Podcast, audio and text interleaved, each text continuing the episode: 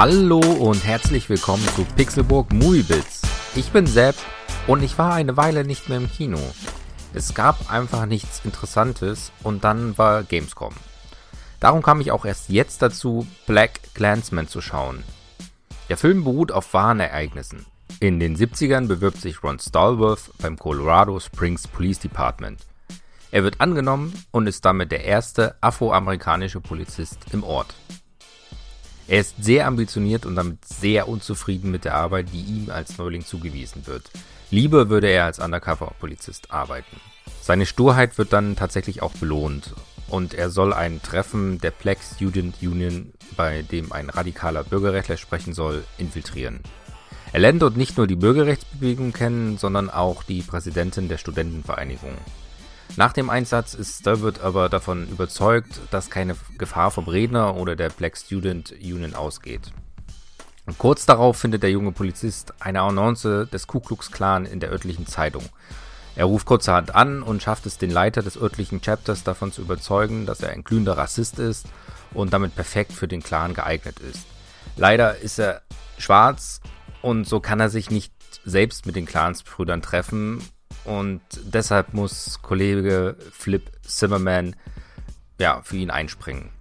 Die Tarnung, die beide Polizisten aufrechterhalten, funktioniert dann auch so gut, dass sogar der Grand Wizard des Ku Klux Klan, David Duke, getäuscht wird und auch beeindruckt wird von äh, Ron Stallworth. Spike Lee liefert mit Black Clansman ein wirklich wichtiges und ja, leider immer noch wichtiges politisches Statement ab. Dazu ist der Film auch wirklich klasse ausgestattet und hat trotz des Themas eine gewisse Leichtigkeit. Das kommt wohl auch daher, dass die Stimmung der 70er wirklich gut eingefangen wird.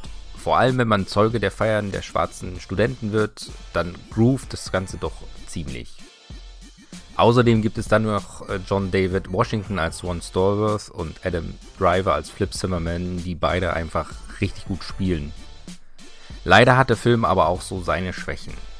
Zum einen gibt es einige Szenen, die wirken, als würden sie den Film, naja, unnötig strecken.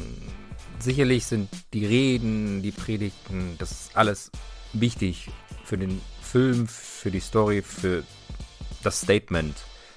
Aber sie bremsen halt den, ja, den Flow des Films, um das mal so auszudrücken.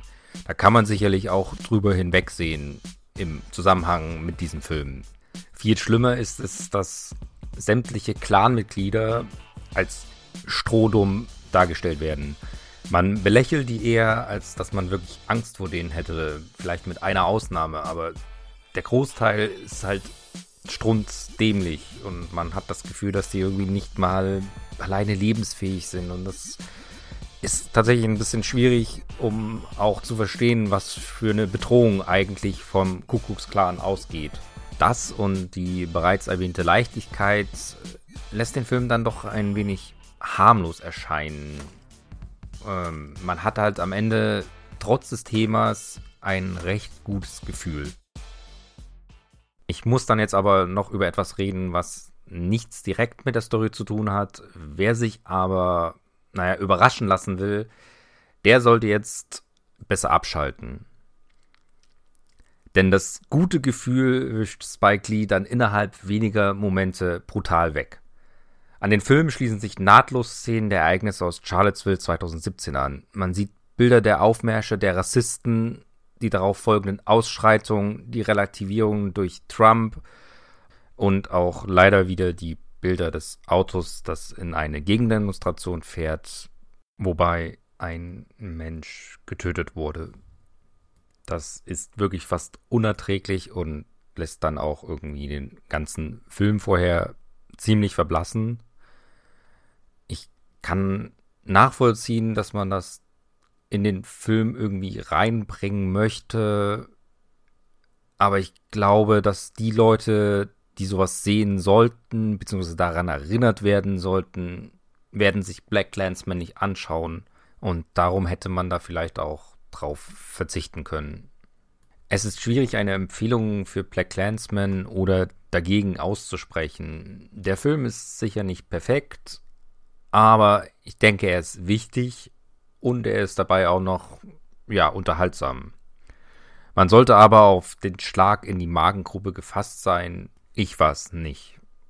Und darum ist es diesmal hier auch vielleicht etwas holprig. Das tut mir leid.